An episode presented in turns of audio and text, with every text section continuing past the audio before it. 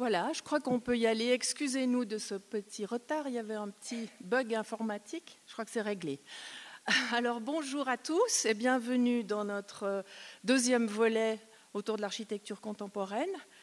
Lundi dernier, pour ceux qui étaient parmi nous, c'était le, critique d'art et d'architecture, commissaire d'exposition et rédacteur en chef de la revue d'architecture tracée, Christophe Katsaros, qui nous a fait l'apologie de l'urbanisme spontané et l'éloge du laisser-faire dans le développement de la ville du futur. La semaine prochaine, lundi prochain, ça sera Marie Sacconi, artiste et enseignante dans deux écoles d'art romandes, la HED à Genève et l'ECAV à Sierre, ainsi qu'au département d'architecture de l'EPFL, l'école polytechnique fédérale à Écublon, qui nous apportera un éclairage un peu décalé sur l'architecture, puisqu'elle nous parlera des propositions plus ou moins iconoclastes euh, des artistes par rapport aux architectures pourtant tout spécialement conçues pour eux, les musées. Or, certains de ces artistes, justement, n'ont de cesse que de tenter de sortir du musée, de s'en affranchir, ou de le détourner, ou de lui inventer des extensions plus ou moins improbables, ironiques et inventives. Mais pour l'heure, c'est Mathieu Jacquard, architecte et historien de l'art, que nous avons le plaisir d'accueillir ici. Mathieu partage son temps entre ces deux villes, celle où il est né, Lausanne, et celle où il a choisi de vivre une partie de son temps, parce qu'il en apprécie l'ouverture, le dynamisme, la culture et l'intelligence du développement, Zurich. Zurich dont il a pu vivre et suivre en direct l'extraordinaire mutation depuis la crise qu'elle a vécue à la fin du XXe siècle. Il va donc nous raconter cet étonnant miracle zurichois et s'interroger si Lausanne, qui est aujourd'hui en pleine période d'interrogation quant à son avenir urbanistique, ne pourrait pas peut-être s'en inspirer, éventuellement en tirer quelques enseignements ou en suivre quelques modèles. Mais d'abord, avant de lui laisser la parole, que je vous, euh, explique un petit peu mieux qui vous avez devant vous. Mathieu Jacquard est un homme très demandé pour l'intelligence de son regard sur la ville et pour la pertinence de ses analyses. Il est né, je vous l'ai dit, à Lausanne, où il a commencé par suivre un apprentissage de dessinateur en bâtiment, avant de passer à des, études plus théoriques, des études d'architecture à l'école d'ingénieurs et d'architectes de Fribourg. À l'obtention de son diplôme, suivent deux années pendant lesquelles il travaille comme architecte, d'abord à Lausanne, où il s'intéresse de près aux questions du patrimoine, puis à Berlin, où il rejoint un jeune bureau d'architecture qui fait beaucoup de concours. Hein. C'est l'époque, le milieu des années 90, où, Berlin retrouve sa place de capitale de l'Allemagne réunifiée et est un immense chantier. Sauf que la situation va très vite tourner et qu'en 97, quand il rentre à Lausanne, on est en pleine crise de la construction. Il entame alors des études d'histoire de l'art tout en travaillant comme architecte pour payer ses études. Euh, à partir de 2000, il commence à s'intéresser à monter des expositions. Il en a fait au Festival des Urbaines, à l'espace abstract. Et en parallèle, il multiplie toutes sortes d'expériences très variées. Il prend part à une campagne de fouilles à Érythrée avec l'école suisse d'archéologie en Grèce, collabore à plusieurs euh, projets des archives de la construction moderne à Lausanne, et co-commissaire d'une vaste exposition traitant des rapports entre art et hum, politique à l'occasion du 25e anniversaire de euh, l'entrée en souveraineté du Jura et pilote une grande rétrospective pour les 100 ans du peintre Kogouf au musée du Locle. C'est alors que l'architecture le rattrape. Il devient commissaire de la distinction romande d'architecture, pour les éditions 2006 et 2010. C'est donc une distinction qui se décerne tous les quatre ans. Entre-temps, notre homme orchestre a quand même réussi à trouver le temps de rédiger son mémoire d'histoire de l'art consacré à Lausanne et la question des ponts. Et depuis lors, il organise des événements relatifs à l'activité architecturale, des colloques, tables rondes, séminaires, euh, propose des visites guidées à Zurich que je vous recommande chaudement pour en avoir testé une en direct. pilote des voyages culturels en collaboration avec des agences de voyage et enseigne quelques heures par semaine à l'école d'architecture Athénéum à Lausanne, entre autres. Donc toute une large palette d'activités entre la Suisse romande et la Suisse allemande, l'Antiquité et l'art contemporain, la préservation du patrimoine et l'architecture d'aujourd'hui, en passant par une véritable philosophie politique. Le tout, vous vous en doutez, placé dans une logique de décloisonnement des disciplines qui s'éclairent et se fécondent mutuellement. Pas de doute, Mathieu Jacquard est un lanceur de passerelles, un tisseur de liens. Mais assez parlé, je lui cède la parole. Mathieu, c'est à toi.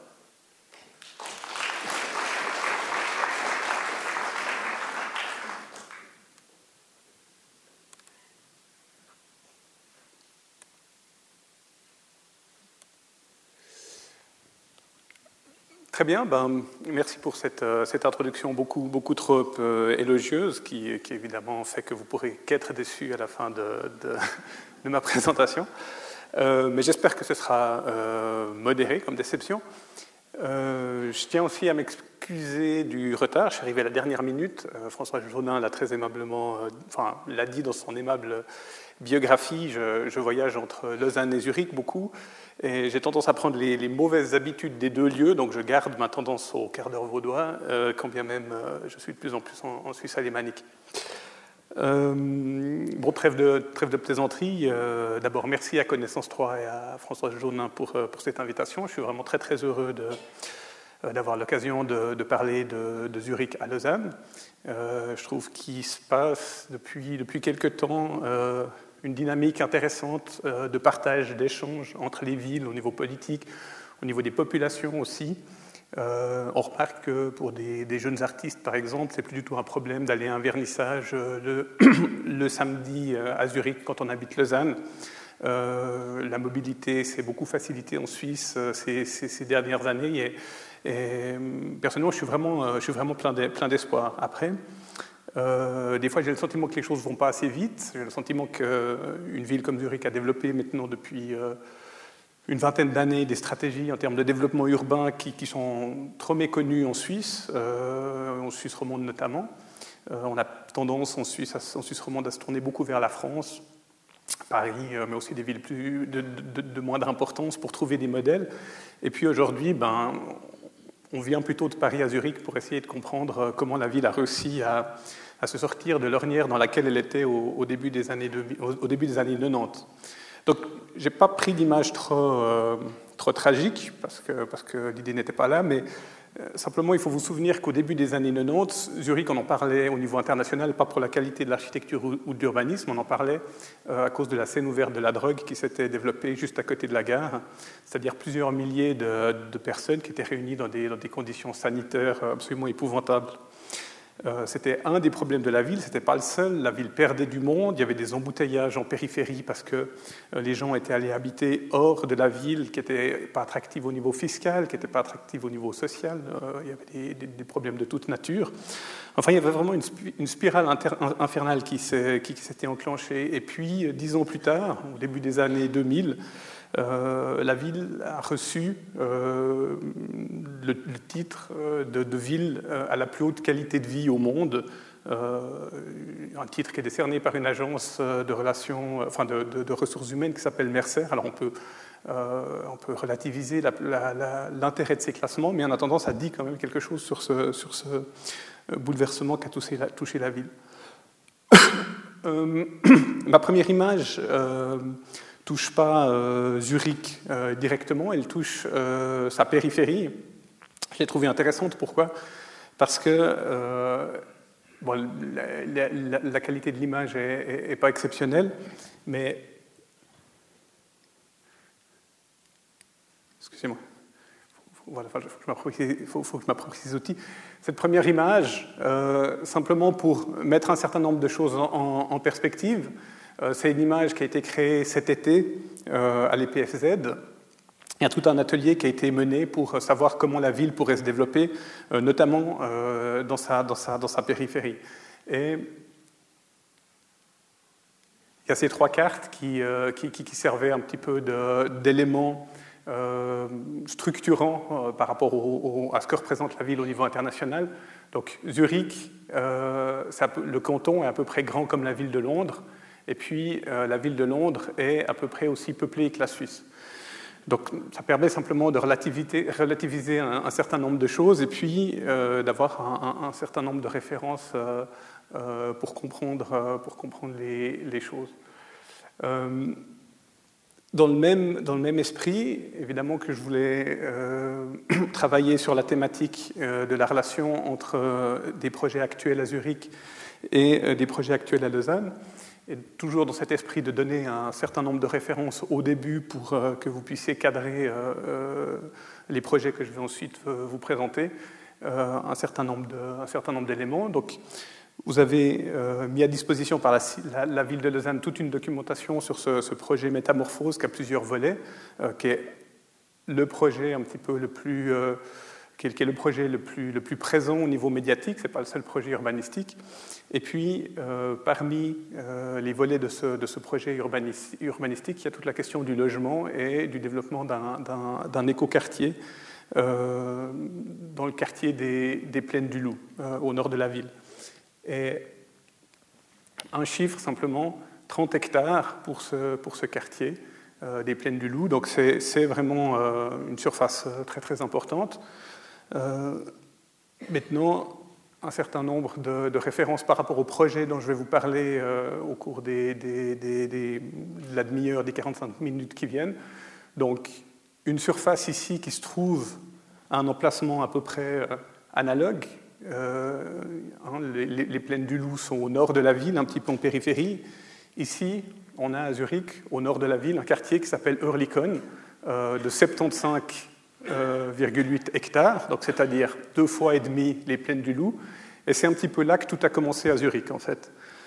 Donc au début des années 2000, euh, au début des années 90, pardon, excusez-moi, il y avait ce problème de désindustrialisation qui touchait Zurich, hein, le fait que euh, des grandes entreprises comme Eschervis, etc., etc., avaient délocalisé. C'est une des raisons euh, qui explique la crise, la crise de l'époque. Et c'est ce quartier qui a servi de, de laboratoire, c'est-à-dire que il y avait un blocage entre ces grandes entreprises qui disposaient de terrain, qui avaient délocalisé, qui voulaient pouvoir construire des choses à la place euh, des industries qui avaient été délocalisées. Il y avait un conflit entre ces grandes entreprises qui représentaient la droite zurichoise, qui représentaient le capitalisme, et euh, le pouvoir politique qui était de gauche au début des années 90. Et la crise a fait que tout d'un coup, euh, différents milieux se sont mis ensemble autour d'une table, les milieux politiques de gauche, les milieux économiques de droite, pour dire il faut qu'on arrête de travailler dans une logique d'opposition et qu'on commence plutôt à essayer de trouver ensemble des solutions. Et c'est euh, dans ce quartier d'Urlicon que la ville a donné ses premières autorisations aux grandes entreprises pour qu'elles puissent euh, transformer les, les, parcelles qu'elles avaient à disposition, tout en, en contrepartie, euh, investissant des fonds importants pour la qualité de l'espace public. Donc, je reviendrai sur le cas d'Urlicon, mais simplement pour que vous situiez dans, la, ville où se trouve ce quartier, c'est au nord, dans une situation à, peu près analogue que les, plaines du Loup. Un autre quartier dont je, vais, dont je vais parler, qui lui fait 144 hectares, donc là on est, on est euh, plus de quatre fois les plaines du Loup, c'est euh, le quartier de Zurich-Ouest, une ancienne friche industrielle le long des voies de chemin de fer, cette ligne-là marque la séparation entre le quartier 5 et le quartier 4. Et cette ligne est prolongée, en fait, euh, dans l'espace de la ville. C'est la ligne de chemin de fer avec la gare ici au centre. Donc, Zurich-West, euh, le Kreisund, c'est un quartier qui a plusieurs noms, donc. Euh, D'ailleurs, il s'est passé quelque chose au niveau de mon collage ici, je, suis navré. Mais ce quartier, euh, c'est maintenant l'emblème de la ville qui est en train de se, développer. Et puis, le troisième, euh, troisième, quartier dont je vais vous parler, il n'est pas loin du quartier d'Urlikon. Urlikon est donc ici. Euh, c'est le quartier de Leutschenbach. Et ce quartier est intéressant pour plusieurs, pour plusieurs raisons, parce que c'est un quartier dans lequel il y a un grand effort qui est fait au niveau de la création de nouveaux logements, donc ça rejoint le programme des, Plaines du Loup. Et puis c'est aussi un programme qui est intéressant parce que le quartier se développe plus seulement sur la commune de Zurich, euh, mais aussi sur la commune voisine. Et ça, c'est une des grandes problématiques qu'il y a actuellement au niveau urbanistique. Comment on développe des projets qui se répartissent sur plusieurs communes, euh, étant donné que les autorités politiques ne sont pas les mêmes, et donc il faut trouver des formes de, collaboration. Donc ça, c'est les trois, euh, trois lieux à Zurich qui vont servir de, fil conducteur à ma présentation. Le titre, euh, de, cette intervention, donc, euh, le miracle urbanistique de, Zurich, en fait, dérive euh, de, cette phrase en allemand, Das Wunder von Zurich. On a utilisé ce terme en 2005, vous le voyez ici, pour parler de quoi? Pour parler du fait que la, la, ville a réussi à mener un projet qui était le projet de construction du stade du Letzigrund, euh, de manière à ce que, euh, de la part de la population, il n'y ait aucune opposition. C'est ce qu'ils disent ici dans, ce, communiqué de presse. Et c'est ça le, miracle de Zurich, c'est qu'ils ont réussi euh, au niveau politique, au niveau économique, au niveau social, à mettre en place les, les, passerelles nécessaires pour qu'ils puissent construire ce, stade, le stade du Letzigrund, en un temps record, cette idée de Wunder von Zurich dérive du, Wunder du Wunder von Bern. Hein, peut-être que, vous avez déjà entendu parler de cette, de cette anecdote. Le, miracle de Berne, qu'est-ce que c'est? C'est la victoire de l'Allemagne en 1954 au moment euh, des championnats du monde de football en Suisse. Euh, on considérait euh, l'équipe hongroise comme invincible et l'équipe d'Allemagne l'avait emporté, l'avait emporté en finale. C'est pour ça qu'on a parlé de ce Wunder von, Bern, qui a servi de clin d'œil évidemment à, cette, à, cette, idée de Wunder von Zurich. Et si on remet les choses en contexte, on peut vraiment parler de miracle. Pourquoi? Parce que deux ans avant ce, ce miracle, en 2003, un événement important s'était déroulé à Zurich. La population avait massivement voté en faveur de la construction d'un nouveau stade pour euh, le championnat d'Europe de football qui devait se dérouler en 2008. Et puis, euh, vous avez peut-être en tête euh, les, polémiques qu'il y a eu là autour, c'est-à-dire qu'une série d'associations zurichoises ont fait recours contre l'autorisation de construire un nouveau stade à Zurich en 2003 ce qui euh, menaçait euh, les matchs qui devaient se tenir dans cette ville pour le championnat d'Europe de, 2008. Et c'est pour ça qu'il y avait besoin d'un miracle pour que Zurich ne perde pas la face, c'est-à-dire que le, chantier du stade qui avait été accepté par la population étant bloqué, il fallait en construire un autre ailleurs en un temps record. Et c'est ça ce, ce, miracle de Zurich, c'est qu'on a réussi à construire en très très peu de temps un stade qui n'était pas celui qui était prévu au départ.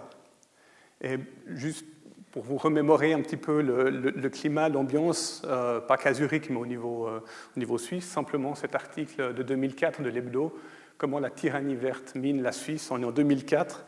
Et c'est cette affaire-là, hein, le fait que des associations recourent contre la construction d'un nouveau stade à Zurich, qui a amené ensuite la population suisse à voter sur euh, la préservation ou pas du droit de recours au niveau, au niveau, au niveau de la Confédération. Donc, euh, voilà, miracle, il fallait, et la, ville de Zurich a, fait en sorte que, miracle, il y ait, c'est-à-dire qu'il euh, n'y ait aucune opposition, ce qui est quand même euh, vraiment très très particulier par rapport à un, chantier de l'envergure d'un stade. Donc ce stade, c'est celui-ci, le stade du Letzigrund, qui sert de théâtre au meeting d'athlétisme de Zurich. Et un autre miracle, en dehors du fait qu'il n'y a eu aucune opposition à sa construction, c'est qu'il a été bâti en une année, ou plutôt en moins d'une année. Pourquoi? Parce que c'est le stade où se passe le meeting d'athlétisme de Zurich. Le meeting d'athlétisme de Zurich est le, plus réputé au monde.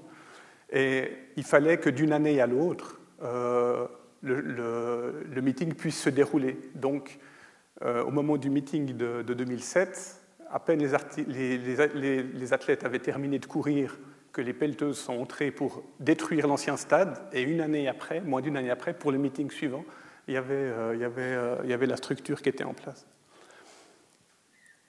Alors sur, le, sur les relations entre euh, Zurich et le canton de Vaud, j'ai trouvé amusant de trouver cette image-là sur le site du, du, du Letzigrund, qui est vraiment un très très beau stade. et on voit qu'au niveau des, contacts entre la Suisse romande et la Suisse alémanique, il y a un accueil qui est, chaleureux, qui est fait quand en, tant que francophone, on se retrouve là-bas. Et vous avez ici donc Stéphane Chapuisat, vous l'avez, vous l'avez, vous l'avez reconnu. Hein. quelqu'un qui a commencé sa carrière au Sport avant d'aller jouer en Allemagne et puis ensuite en Suisse alémanique. Alors, sur, ces, relations entre le canton de Vaud et, Zurich qui vont entrecouper, euh, entrecouper euh, euh, mon discours, ben on voit évidemment que autour de ce que je viens de vous raconter par rapport au stade de Zurich, on a un clin d'œil très direct à l'actualité, l'actualité lausannoise, étant donné qu'elle est prise, la ville, dans le même type de débat qu'il y a eu à Zurich durant les années 2000, un stade, deux stades, un stade d'athlétisme euh, qui, peut aussi accueillir des, matchs de football ou pas. Euh, la ville de Zurich, sa décision, c'était quoi? C'était de construire finalement deux stades, un pour l'athlétisme, un pour le football, mais avec des moyens qui sont différents. La ville a deux clubs euh, d'envergure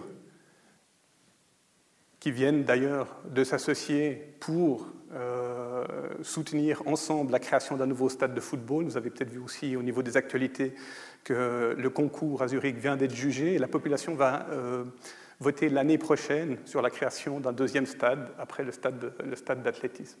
Mais pour moi, cette image, elle est très forte parce qu'on est qu'on est sur le site du FC Zurich ou qu'on est sur le site, du site du, Grasshopper, ben, on voit que les deux équipes se sont associées pour dire on a besoin d'un stade de football, euh, jouer dans un stade d'athlétisme ne nous convient pas.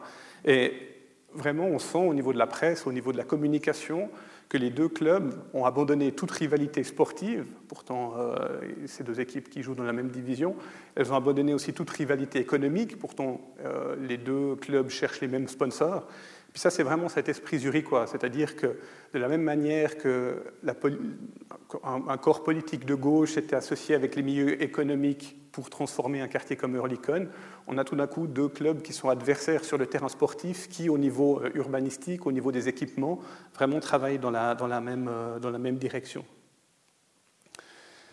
Euh, peut-être que cette image vous fait penser à quelque chose c'est non pas le projet de musée des beaux-arts, euh, de musée cantonal des beaux-arts à Lausanne, quand bien même au niveau esthétique il y a une, certaine proximité. Euh, c'est le projet euh, d'agrandissement du, Kunsthaus de, Zurich.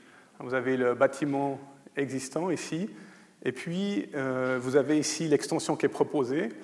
les Zurichois vont voter dans deux semaines. Vont voter dans deux semaines sur la réalisation ou pas de ce nouveau corps de bâtiment de, David Chipperfield. Donc évidemment, hein, je vous parlais d'une esthétique euh, euh, qu'on peut, rapprocher à des images qu'on a vues par rapport à, ce projet de nouveau musée cantonal des beaux-arts. Euh, Ce n'est pas un hasard. Hein. David Chipperfield, qui est l'architecte de ce projet-là, qui a gagné le concours euh, organisé à Zurich, était euh, le président du jury qui a choisi ce projet à Lausanne. Donc,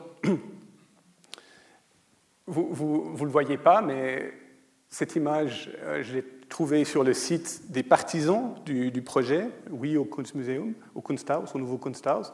Vous avez aussi euh, un site qui dit non au nouveau Kunsthaus. Et ça, c'est pour moi une chose qui est, quand même intéressante. Donc, euh, voilà, le, débat a lieu. C'est pas parce que à Zurich, il y a des accords qui sont trouvés sur certains points, je vous parlais de, la question sportive par exemple, qu'il n'y a pas de débat. Mais le débat euh, est mené de manière assez profonde, euh, assez factuelle aussi, ce qui fait que quand une décision a été prise par la population, elle est rarement remise en cause. Et vous pouvez simplement aller voir les deux sites, celui des partisans et celui euh, des opposants au nouveau euh, musée. Ils sont vraiment très très bien documentés et on sort vraiment de l'argumentation un petit peu émotionnelle pour rentrer vraiment dans quelque chose de factuel. Et par exemple, sur le site des opposants, vous n'avez pas simplement une opposition brute, mais vous avez la proposition d'alternative. C'est-à-dire qu'ils ne se contentent pas de dire Ah ben non, ça ne nous va pas, euh, mais ils alimentent le débat en disant voilà ce qui, pour nous, serait, intéressant. Et leur proposition, c'est d'utiliser un bâtiment existant qui est proche du, Kunstmuseum. Et ici, un petit clin d'œil sur lequel je reviendrai.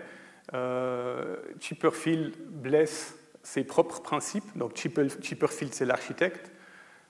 Common Ground, euh, qu'est-ce, que, qu'est-ce que cette phrase sous-entend? Cette phrase sous-entend que Chipperfield va contre euh, le propos qu'il a tenu à la Biennale d'architecture de Venise. Vous, le savez peut-être, tous les deux ans euh, à Venise, il y a la Biennale d'architecture en alternance avec la Biennale d'art.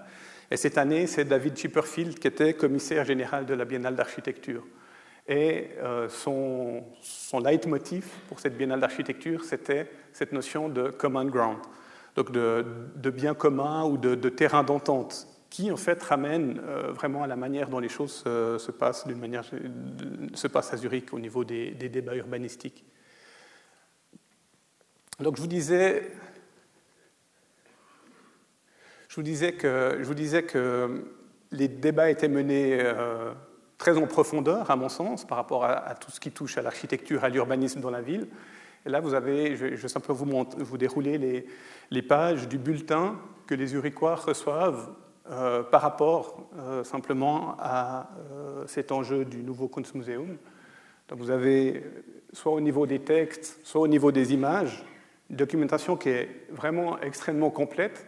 Vous voyez ici le bâtiment existant. En bleu, c'est le, projet proposé par Chipperfield. Et ici, c'est justement le bâtiment que les opposants au musée proposent d'utiliser pour placer le contenu qui doit prendre place dans le, dans le, bâtiment proposé par Chipperfield. Donc en fait, ce bulletin, sur ce seul, sur ce seul, sur ce seul euh, enjeu, comprend six pages à quatre et, des arguments très très détaillés, que ce soit pour ou contre, ce qui fait que réellement, euh, donc tous les projets ne passent pas à Zurich. Hein.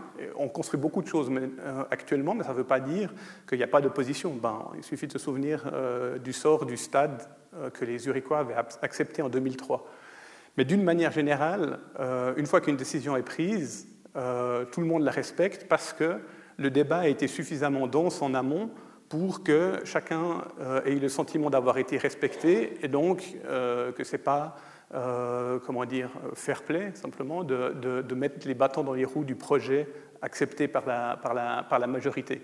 Évidemment que le cas de 2003 est une exception. Hein. la population zurichoise avait dit oui à un nouveau musée. Euh, mais ce qui est amusant aussi, c'est de se rendre compte qu'aujourd'hui, euh, à peu près dix ans après, après ce, ce, débat, il y a beaucoup de gens qui se disent que c'est finalement pas si mal d'avoir euh, refusé le projet de 2003, qu'il était euh, quand même orienté euh, sur des considérations qui étaient de pouvoir créer quelque chose pour 2008, mais dans l'urgence, avec un partenariat privé-public qui n'était pas,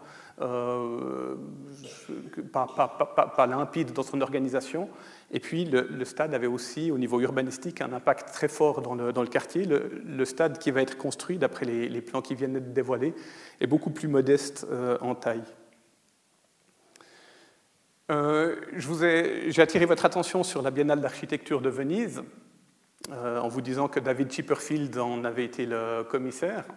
Et puis, euh, la Biennale d'architecture de Venise a donné son grand prix, le prix du, du, meilleur projet exposé, un groupe euh, d'architectes, à deux, un duo d'architectes, qui ont fondé un bureau qui s'appelle Urban Think Tank. ces deux architectes sont professeurs à Zurich.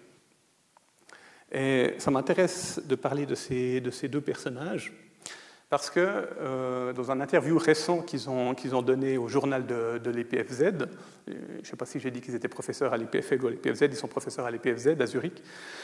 Dans un interview récent, ils ont dit, euh, voilà, de la même manière qu'on peut dire, il y a une phrase célèbre qu'on attribue notamment à Goethe qui dit que l'architecture c'est de la, musique pétrifiée ou de la musique euh, euh, enfin, voilà. Euh, eux disent, ces, deux, ces, deux, professeurs, voilà, l'architecture c'est de la musique pétrifiée, l'urbanisme c'est de la politique pétrifiée. Donc, l'urbanisme, qu'est-ce que c'est qui, construit en fait son essence? C'est la politique qui est en amont.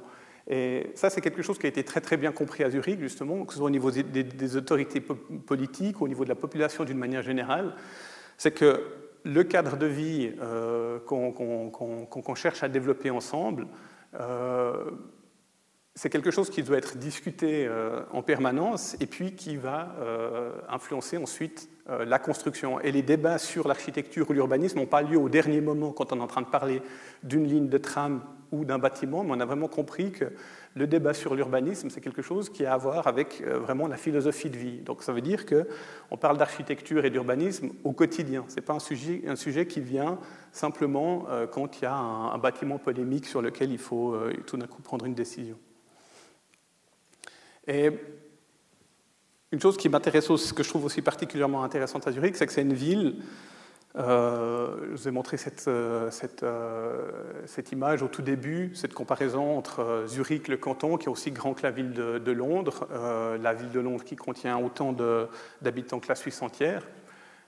Zurich, c'est une ville qui travaille vraiment à différentes échelles. Donc, c'est une ville dans laquelle vous allez trouver un, travail au niveau urbain sur des toutes petites choses. simplement, les bordures de trottoirs, par exemple, font l'objet d'une réflexion. Quelle type de bordure on prend pour unifier les différents aménagements dans la ville? Mais en même temps, on est sans cesse en train de regarder aussi à l'extérieur comment euh, d'autres villes résolvent leurs problèmes, y compris si c'est des villes qui sont beaucoup plus grandes. L'idée, ce n'est pas forcément de, de, se présenter comme une mégapole, mais c'est simplement de dire qu'à toutes les, toutes les échelles, il y a des choses à apprendre. Et par exemple, euh, ici, c'est une page du site de ce, de ce, de ce bureau d'architectes dont je vous ai parlé, Urban Think Tank, ce bureau s'est fait connaître euh, par des travaux qui ont été menés au, Venezuela, en fait. Euh, typiquement, ils ont travaillé dans des, dans des, dans des bidonvilles pour régler des, des, problèmes comme des questions de transport. Euh, ben, ils ont essayé de chercher des solutions justement qui allaient au-delà de ce qui était classiquement pensé, c'est-à-dire des routes contre la préservation d'une structure urbaine. on ne le voit pas bien ici, mais Là, vous avez une cabine. En fait, ce qu'ils ont proposé pour désenclaver tout un village ici, qui s'était construit de manière complètement organique, euh, c'est de construire un téléphérique. Et donc, vous avez un quartier de Caracas qui, maintenant, est très bien desservi, a été désenclavé, a perdu son statut euh, de zone euh, exclue du fonctionnement de la ville, du fait qu'on a simplement réfléchi à une solution particulière par rapport aux, premières discussions, qui étaient de dire comment on peut créer des rues là-dedans. Et eux se sont aperçus que ça n'avait aucun sens euh, d'essayer d'appliquer des recettes euh, connues pour transformer une situation particulière. Il y a un autre projet d'eux euh, très intéressant ici, c'est quelque chose de la même nature. Donc on est cette fois-ci dans un, dans un, quartier très pauvre de, de, Sao Paulo. Et on a ici quelque chose qui était vraiment euh, euh, un trou, c'est-à-dire euh, le pire endroit du quartier où toutes les eaux sales se déversaient.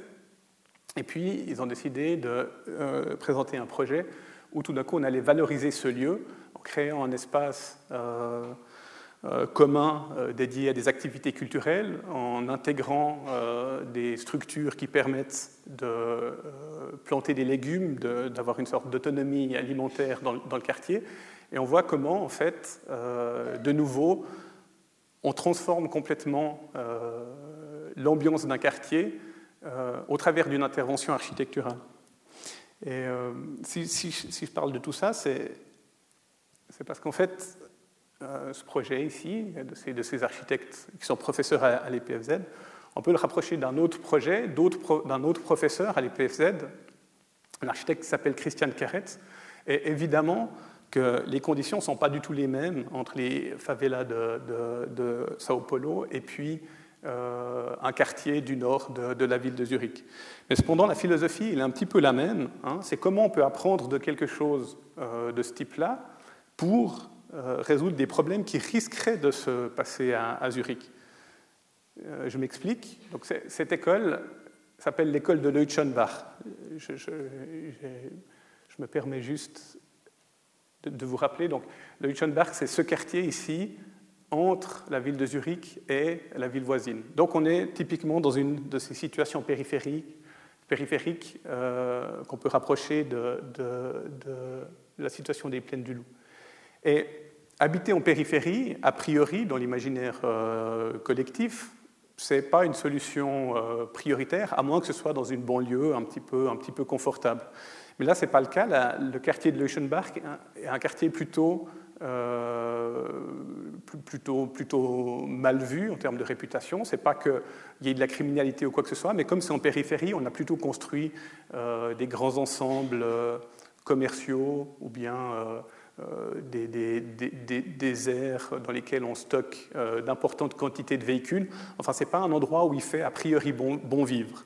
Donc, c'est un quartier qui souffre d'une très mauvaise image. Et ce qu'a fait la ville de Zurich, euh, c'est quoi? C'est commencer, avant euh, d'aller installer des euh, habitants nouveaux dans ce quartier, c'est commencer par créer une infrastructure à la fois spectaculaire et puis extrêmement pratique, extrêmement bienvenue par rapport au quartier, une école. Hein. on construit d'abord l'école dans le quartier dans lequel on va, ensuite mettre du logement.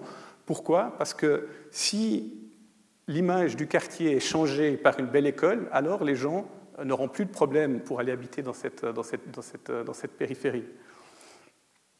Et si vous tapez maintenant sur, euh, sur Google, simplement dans la recherche d'images, Leutschenbach, ben, vous voyez cette, euh, cette, euh, cette cette école partout, elle a fait vraiment le tour du monde, et ça, ça permet vraiment euh, de, dire que ce quartier va pouvoir se développer euh, de manière euh, extrêmement tranquille et pas du tout de manière problématique, quand bien même au départ, ce n'était pas gagné d'avance, vu que l'image du, quartier n'était était pas terrible.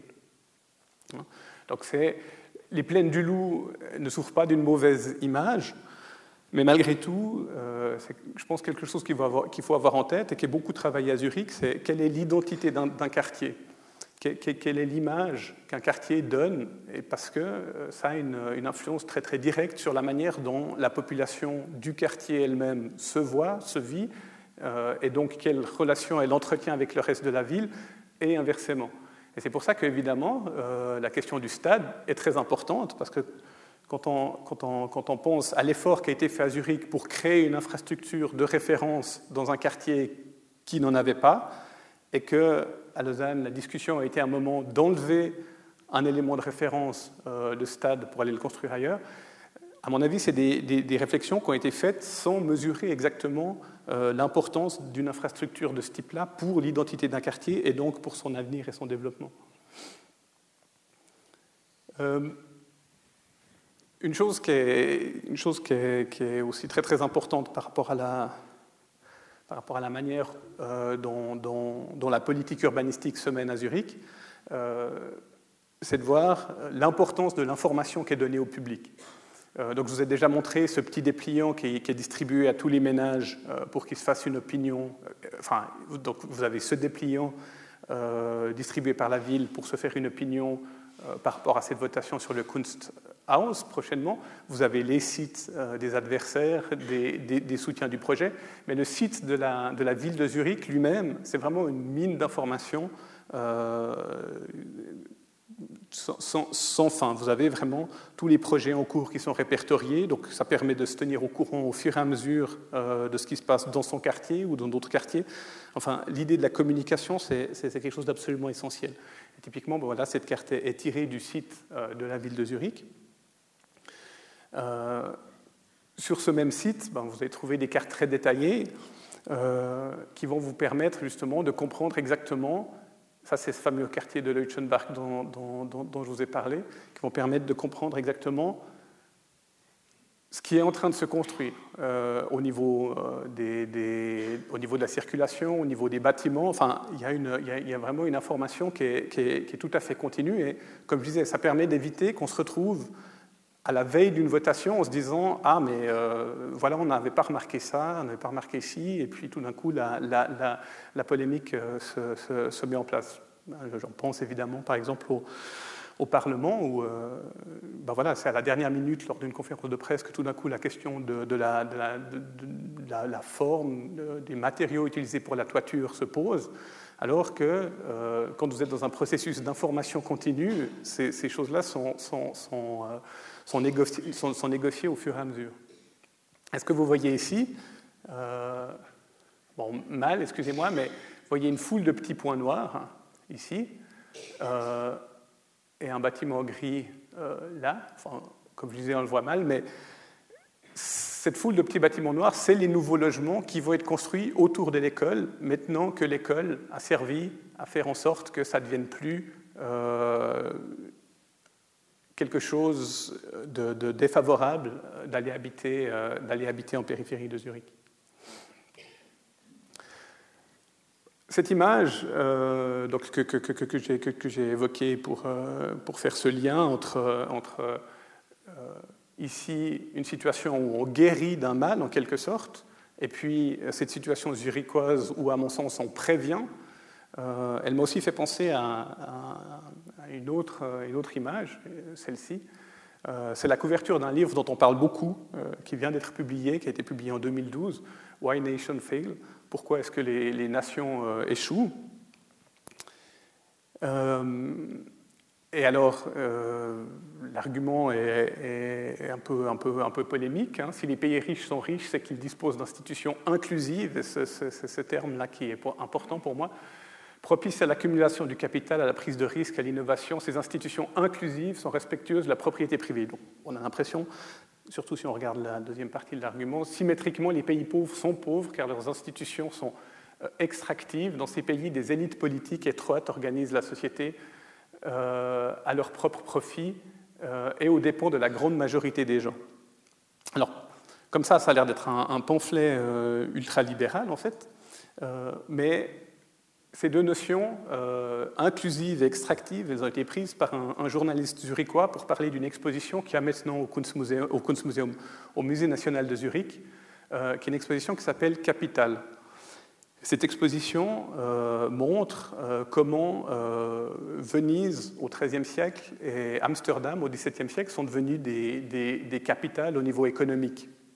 La démonstration du journaliste au travers de ces deux propos, c'est de dire, ben voilà, les sociétés qui fonctionnent, euh, c'est les sociétés inclusives, et ils montrent comment Amsterdam et, Venise, quand elles ont été inclusives, ont eu du succès, c'est-à-dire quand toute la population pouvait participer, euh, par exemple, à des, euh, démarches qui, permettaient de, gagner quelque chose au niveau financier, au niveau de la position sociale, et ces deux villes, Amsterdam comme, euh, euh, comme Venise, euh, ont été en déclin à partir du moment où effectivement une petite élite dans ces sociétés s'est accaparé tout le, tout, le, tout le pouvoir.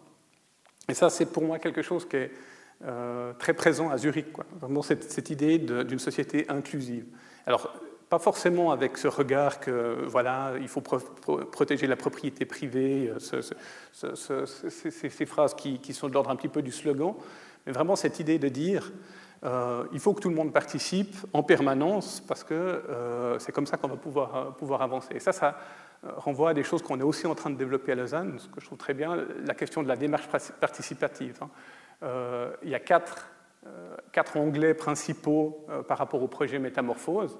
Euh, les équipements sportifs, et là on peut faire cette relation entre les stades euh, zurichois et puis euh, le débat à Lausanne, l'écoquartier, j'en ai parlé par rapport à, à transport et mobilité, je vais, y revenir, et puis cette question de la démarche participative. Et pour vous donner un exemple, toujours de cette, manière dont le débat est, sans cesse mené par rapport à cette question de l'urbanisme, vous avez eu l'année passée une exposition, euh, Zurich Bewegt, qui était une exposition, euh, on peut aussi en voir à, Lausanne, de clichés pris durant les 50 dernières années qui montrent comment la ville se transforme. Et là aussi, c'est une manière de faire en sorte que les gens se sentent concernés par, ces transformations.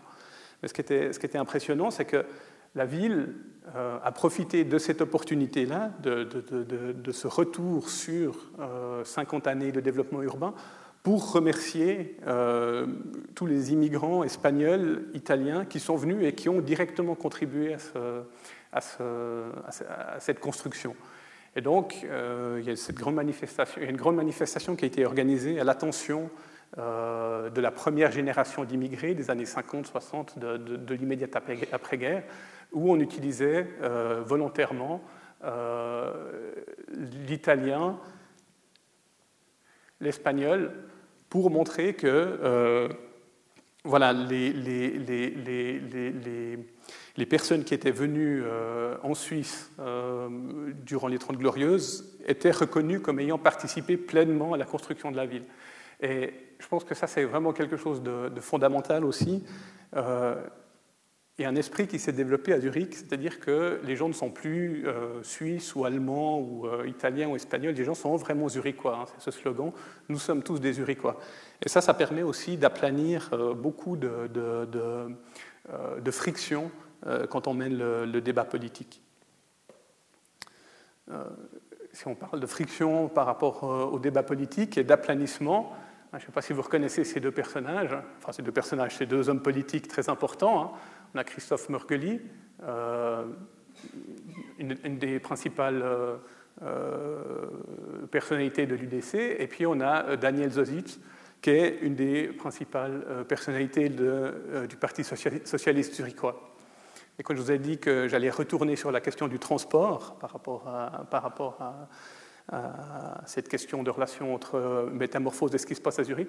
Ça, c'est une publicité pour les transports en commun zurichois. Hein, heureusement, tous les 300 mètres, il y a un arrêt. C'est-à-dire que quand on est à côté d'un voisin avec qui on n'a pas envie de faire un trop long bout de parcours, eh ben on, peut, euh, on peut vite descendre. Mais ce qui est fascinant, c'est que les deux se prêtent au jeu. Hein, c'est ça. C'est qu'il y a vraiment cette idée tout d'un coup de common ground, de bien commun. C'est-à-dire que un fer de lance du LDC un fer de lance du Parti socialiste peuvent tout d'un coup se dire Ah ben tiens, oui, ça vaut le coup ensemble de travailler pour euh, le développement des transports en commun. Et là aussi, c'est vraiment quelque chose qui, est, euh, très fort dans la ville c'est la, dose d'humour qui est mise pour traiter d'un certain nombre de problèmes. Hein. On apprend très tôt euh, qu'on ne va pas loin en voiture en ville. Et vous avez, des, Donc ça, c'est un service de la ville, hein, c'est les transports en commun. Et vous voyez comment, justement, là aussi, on essaye de, traiter les choses, non pas euh, de manière dramatique, en disant, euh, voilà, moi je suis pour ça, toi tu es contre ça, on est des adversaires, mais on essaye de mettre un petit peu d'humour dans le, dans, le, dans le débat. Et évidemment, donc, ça nous ramène à des choses comme euh, euh, le M2, le projet de, le projet de M3, etc. Euh,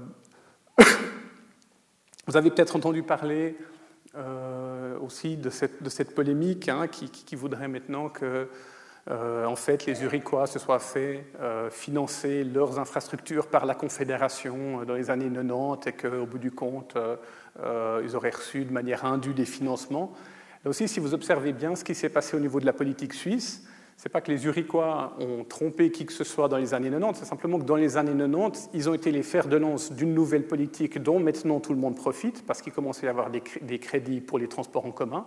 Mais ce n'est pas euh, dans l'esprit de tromper qui que, qui que, ce soit et venir rétrospectivement dire vous avez été euh, trop avant-gardiste, vous avez, eu des bonnes idées avant tout le monde, euh, c'est pas fair play, c'est quelque chose que moi j'ai un petit peu du mal à comprendre.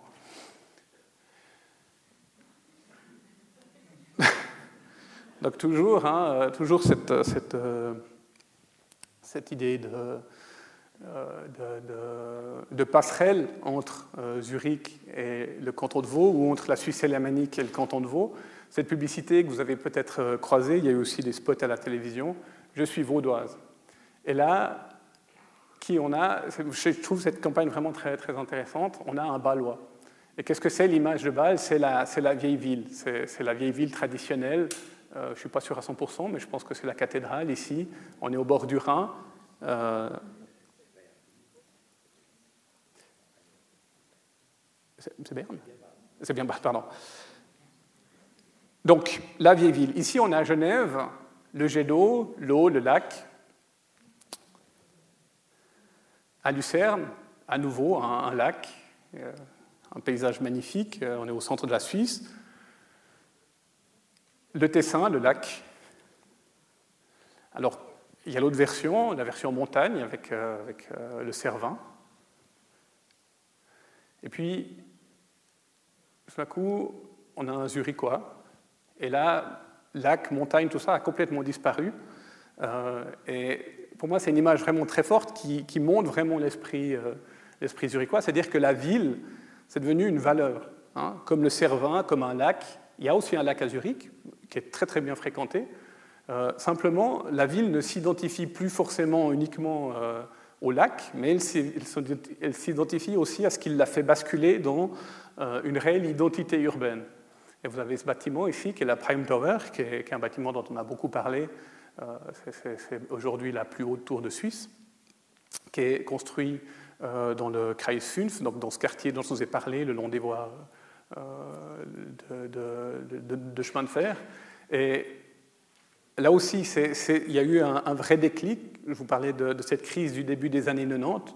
Il y a eu un déclic euh, par rapport à l'image de la ville. La ville, c'est devenu un lieu euh, où il se passe des choses, c'est devenu un lieu intéressant. Ce n'est pas un lieu où on fuit. Euh, aujourd'hui, la ville de Zurich, c'est un lieu où on peut 24 heures sur 24 manger quelque chose, boire quelque chose. il y a, une, densité au niveau des activités culturelles qui est, très forte. Enfin voilà, il y, a, une vraie qualité de vie. Et ça, ça a été acquis euh, notamment par des politiques de restriction euh, du trafic individuel, des choses comme ça, des décisions qui ont été, qui ont été prises euh, par, par, l'ensemble des Uriquois. Et ça, ça permet d'amener un élément qui est peut-être l'élément le plus, symbolique de la notion de ville aujourd'hui, c'est la tour on identifie les grandes capitales du monde euh, autour, et plus, plus, plus, elles sont grandes, plus les villes sont, euh, sont, sont, reconnues au, niveau international. Il y a quelque chose d'absurde dans cette compétition, mais encore une fois, ce qui est intéressant dans le débat zurichois, c'est qu'il n'y a personne qui est pour les tours ou il n'y a personne qui est contre les tours. Euh, il y a des gens qui sont pour, il y a des gens qui sont contre, mais d'une manière générale, le débat, c'est pas est-on pour ou contre une tour. Le débat général, c'est est-ce qu'à tel endroit, ça fait sens de bâtir une tour ou pas? Et chaque élément est pris euh, en fonction de, sa situation particulière. Donc voilà, pour, moi, c'est des images qui montrent vraiment ce déclic, hein, qui montrent comment on peut construire la ville à partir du moment où euh, la tour, par exemple, c'est plus un repoussoir, mais c'est quelque chose qu'on considère avec euh, une certaine, une certaine, affection. Hein, ça, c'est le 16 décembre 2012, vous pouvez vous inscrire, donc c'est la, course de la Saint-Sylvestre. Et alors, de nouveau, ce n'est pas, pas, parce qu'on est pour les tours qu'on est contre euh, l'architecture de la Grosse Münster euh, ou l'architecture des périodes antérieures. Simplement, voilà, la ville se construit, et puis, euh, voilà, ben, il y avait un moment où ça faisait sens de construire des tours pour une, pour une, pour une, pour une cathédrale. Maintenant, on construit des tours euh, pour des banques, hein, pour des avocats. On, peut se poser des questions sur ce que ça dit de notre société, mais euh, on ne peut pas faire comme si ça n'existait pas et, comme s'il fallait essayer d'imaginer un monde dans lequel on pourrait continuer à vivre uniquement dans des bâtiments de, ce type-là. Et vous voyez qu'il y a toute la collection des tours zurichoises ici, hein, y compris celle des années 60, qui à l'époque étaient des, des bâtiments mal vus, mais qu'on a restaurés euh, très très finement et qui sont euh, aujourd'hui des, logements très, très demandés. Voilà une autre euh, image de cette, de cette tour. Et on retrouve encore une fois l'agence de communication qui est derrière la publicité pour les, pour les transports en commun. Et donc, c'est un jeu de mots, hein, Zurich, Zurich West, et ici, Zurich Wext, donc Zurich croît.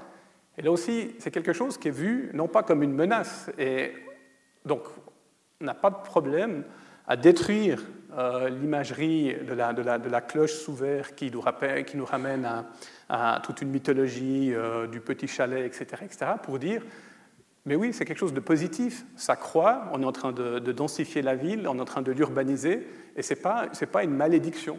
Pour autant, que euh, la manière dont les choses sont conduites soit pertinente. Hein, ça, c'est ce, ce dont je vous ai parlé. Comme je vous ai dit, hein, c'est environ quatre fois les plaines du Loup. et on voit ce qui s'est bâti, ce qui a été terminé en 2011. Donc, c'est toute une ancienne friche industrielle. On peut comparer ça au Flon, pas au niveau de la taille, mais au niveau du, destin de ce quartier. C'était un quartier industriel. Euh, on ne savait pas quoi en faire. Ce qui est intéressant, c'est qu'on a commencé par y construire des infrastructures culturelles. On a construit le, le ici, le théâtre de la ville. Et ça, toujours dans ces logiques de négociation, dans quelle mesure les propriétaires de ces grandes surfaces, Sulzer, etc., etc., et Shervis sont d'accord de participer entre guillemets, au bien commun en investissant pas seulement dans leurs bâtiments ou dans, dans, des immeubles extrêmement rentables, mais aussi dans la qualité de vie. Tout ça, c'est des choses qui ont été négociées, comme justement l'emplacement de cette tour. Si on, si on prend cette tour comme exemple, ben, elle se justifie ici. Pourquoi? Parce qu'il y a tout un secteur ici euh, sur lequel l'ombre ne va pas porter trop à conséquence. Il y a tout un plan qui a été fait par la ville de Zurich pour déterminer quels sont les endroits où des tours peuvent être bâties parce que, par rapport à l'environnement proche, euh, ça, n'est pas trop péjorant. Et ce quartier donc, se transforme à un rythme complètement effréné. Maintenant, on est en 2012. Euh, il y a deux nouvelles tours qui, se sont construites. Vous avez beaucoup de logements. Ça aussi, c'est une chose qui, euh, est, complètement euh, en décalage avec ce qui s'est passé au Flon. Le Flon, c'est un quartier qui a, à mon sens, comme grand problème de ne pas contenir de logements. On a fait des centaines de places de parc au centre-ville et une vingtaine de logements. Alors que vous avez ici des, ensembles de logements extrêmement denses qui sont construits au centre de la ville. De nouveau, parce que pour la population, ce n'est pas du tout euh, un problème d'habiter en ville, d'habiter euh, dans un cadre très dense. Ce qu'on ne voit pas ici, euh, mais c'est que par exemple, quand on construit des tours, on construit aussi des parcs très importants. Ici, il y a un parc qui va permettre fait, aux habitants de ce quartier-là de trouver quand même un espace de verdure de, référence. Et puis, vous avez ici tout un nouveau centre culturel qui vient d'ouvrir. Là aussi, en on en a parlé dans les médias dernièrement. Et puis, euh, pour 2013, euh, l'école d'art qui va être bâtie ici, toute une série de, nouveaux bâtiments. Et tout ça, encore une fois, euh, c'est le même quartier, hein, conçu comme quelque chose de positif. Et cette image-là aussi, elle est très intéressante parce qu'elle bon, elle, mélange beaucoup de choses. Ça nous parle des transports en commun, c'est une publicité pour la nouvelle ligne de tram. Ce que j'ai oublié de dire, c'est que on a accompagné le développement de tout ce nouveau quartier par la création euh, d'une nouvelle ligne de tram qui le traverse. Ce qui fait que construire des logements ici n'est pas un problème au niveau euh, de la circulation parce que vous avez une desserte qui est extrêmement efficace au niveau des transports en commun. Et donc c'est ce que nous dit cette, euh, publicité. Elle nous dit ben, prenez, prenez, prenez, la nouvelle ligne de tram du Ri-Ouest qui traverse ce quartier ce quartier, il est très bien. Qu'est-ce qu'il propose? Il propose des infrastructures culturelles. Donc ça, c'est un, centre culturel qui vient d'être transformé. Et puis, elle propose aussi des logements. Donc l'idée, là de nouveau, c'est euh, d'amener de la mixité. Ça, je pense que c'est aussi une thématique qui est, intéressante par rapport à, Lausanne. Hein. Euh, comment on amène de la mixité? Parce que la mixité, c'est quelque chose qui permet, si on prend un cas comme le flon, justement, euh, d'éviter un certain nombre de problèmes. Euh, on, parle de la sécurité, par exemple, dans le flanc. Euh, y a les quartiers qui sont vraiment habités par une population connaissent moins de problèmes euh, à ce niveau-là. Pourquoi? Parce qu'ils sont justement habités. Quand vous avez une zone qui n'est pas habitée, il s'y passe beaucoup plus facilement un petit peu n'importe quoi. j'ai lu, qu'il y avait une initiative maintenant au niveau de la, au niveau du principe, je ne pense pas faux. J'ai lu un titre dans 24 heures qui disait voilà, euh, Grégoire Junot demande à la population de reconquérir l'espace public pour lutter contre le trafic de drogue. Et les choses sont un petit peu radicalement dites, mais dans certains quartiers zurichois, c'est vraiment comme ça que ça s'est passé. C'est en, recréant de la vie sociale que euh, non pas le problème de la drogue a été résolu, mais qu'on a, on a, réussi petit à petit à construire quelque chose de, construire euh, d'intéressant. Donc ça, c'est ça, c'est ce fameux, euh, fameux centre culturel qui vient d'ouvrir. On voit ici la tour qui est en train d'être bâtie, qui n'est pas terminée. Vous avez à l'intérieur du même centre culturel le musée d'art contemporain de la Migros, la Kunsthalle, toute une série de, de, galeries, mais aussi de nouveau des logements. Et cette image, ça m'a amusé parce que je vais me permettre de, montrer quelques images un peu polémiques parce que l'idée, c'est d'avoir un débat dans la deuxième partie de, euh, l'après-midi. Euh, ça, pour moi, c'est vraiment des choses dont il faut, se, il faut se départir à Lausanne, le projet culturel, un quartier des arts unique en Suisse. Ça, ça, veut rien dire, c'est superlatif pour moi. Quand, je dis ça, ça, me, rend fou parce que, bon, déjà, c'est pas du tout unique en Suisse. Il y en a un qui vient d'ouvrir à Zurich. Et puis, c'est pas, pas justement comme ça, qu'on, à mon avis, qu'on arrive à construire sur la durée. Hein. Alors, justement, comme je disais, ben, l'idée, c'est un petit peu de, de, lancer la polémique. Donc, je, je vais donner deux, trois de mes avis. Pour moi, métamorphose, le terme même, il est vraiment très problématique. Parce que qu'est-ce que ça veut dire? Ça veut dire que, voilà, on était une larve, et puis on va devenir un papillon. Et puis, ce n'est pas comme ça que la ville se construit. La, ville, c'est quelque chose qui se construit petit à petit, euh, au travers d'initiatives qui sont euh, parfois très, très minimes, mais qui euh, amènent vraiment une, structure.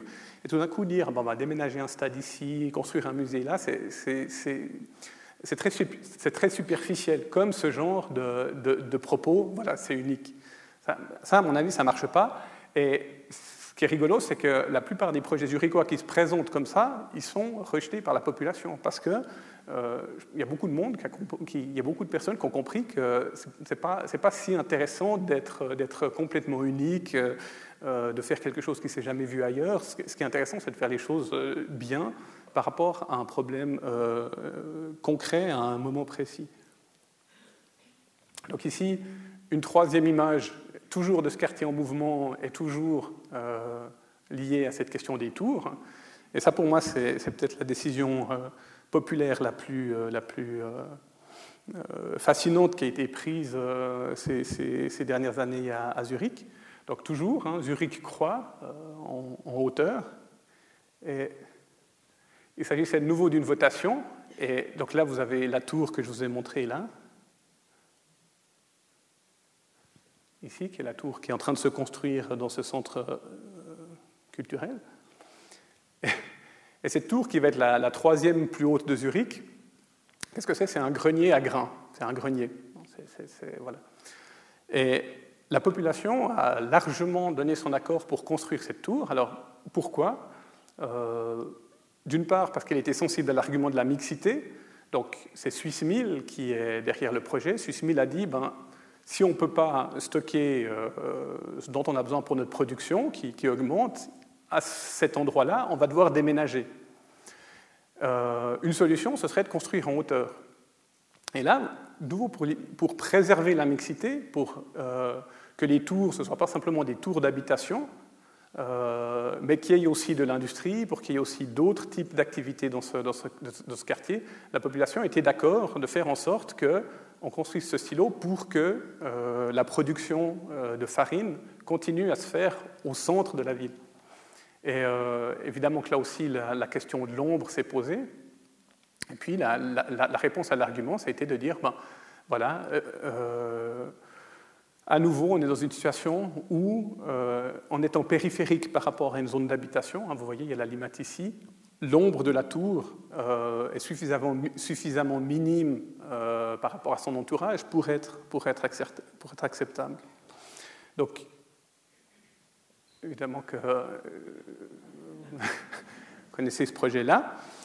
Et puis, euh, mon idée, c'était ça, c'était, euh, après avoir parlé un long moment, qu'il y ait euh, des échanges riches. Donc, j'ai envie de terminer là-dessus et puis d'être à votre disposition pour, pour continuer la discussion.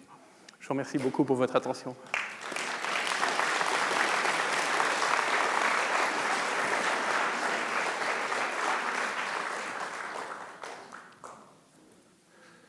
Merci beaucoup à Mathieu Jacquard, c'était vraiment super intéressant, enfin j'ai trouvé.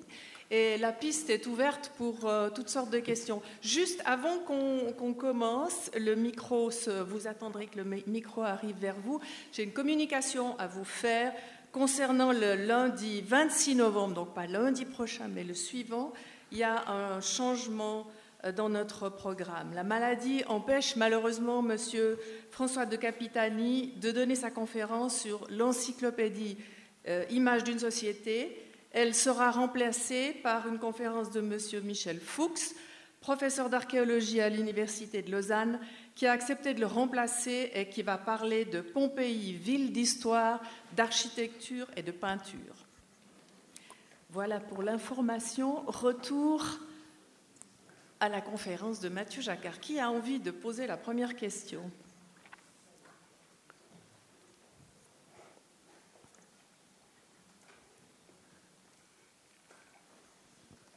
Est-ce que la géographie légèrement différente de ces deux villes ne pose pas aussi quelques questions?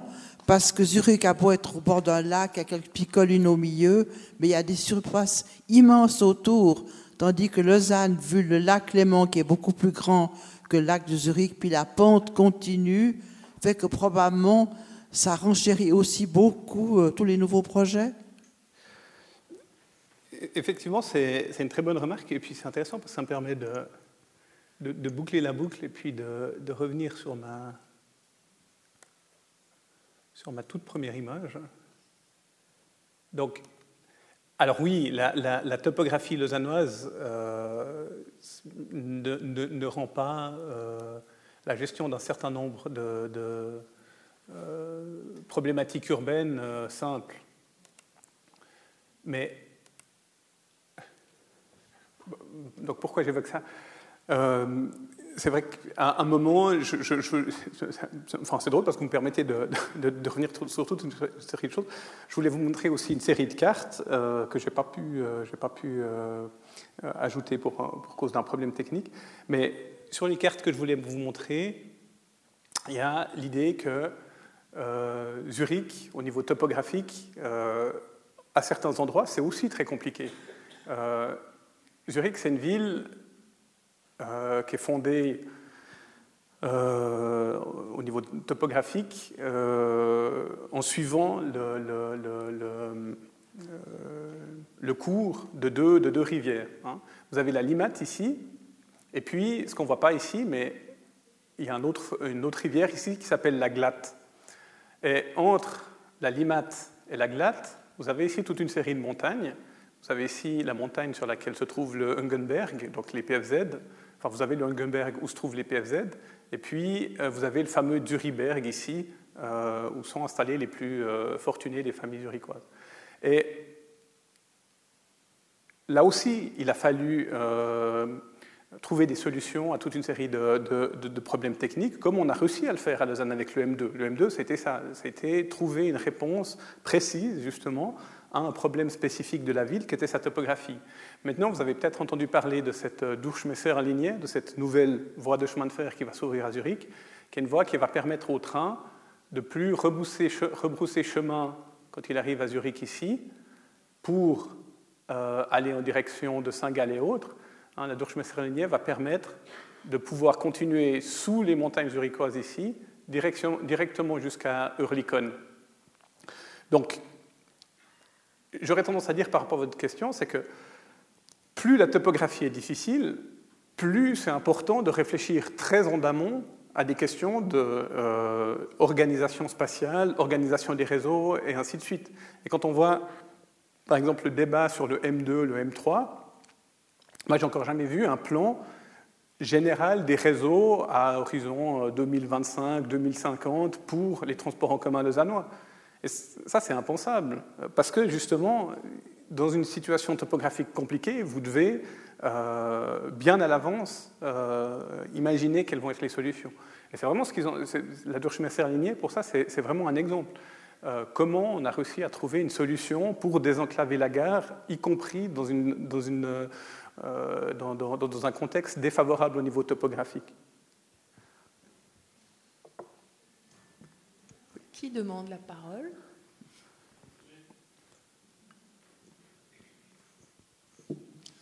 Oui, je voulais seulement compléter un point qui est intéressant pour les Lausannois, c'est que le débat sur euh, l'urbanisme zurichois, notamment à Zurich-West et aussi ailleurs, était toujours précédé par des débats avec la population très intenses.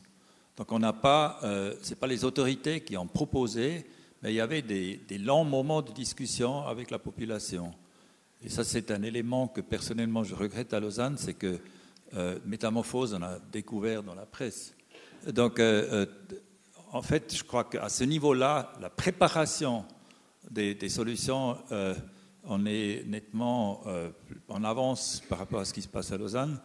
la tour Tawa que vous avez montrée, elle était proposée par les autorités lausannoises Et parallèlement à ça, on a fait un mandat pour voir où dans la région lausannoise on peut mettre des tours, mais c'était toujours pas fini, mais la tour Tawa est déjà là. Donc on, fait les choses souvent à l'envers. Donc, euh, euh, tandis qu'à Zurich, je suis d'accord avec ce que vous avez dit, madame, c'est que le territoire lausannois est particulièrement difficile pour l'implantation de tours, puisque c'est euh, dans une vallée, au fond d'une vallée, les tours ont un autre rôle que sur une pente, exposée de loin, depuis le lac et partout. on a une autre perception des tours qu'à Lausanne, c'est peut-être probablement quand même plus délicat d'implanter des tours dans la région lausannoise que, qu'à Zurich. Mais à Zurich, ils ont d'abord fait une conception, ils ont réfléchi à ça, et après ils l'appliquent. Tandis qu'à Lausanne, on fait parfois les choses dans l'autre sens.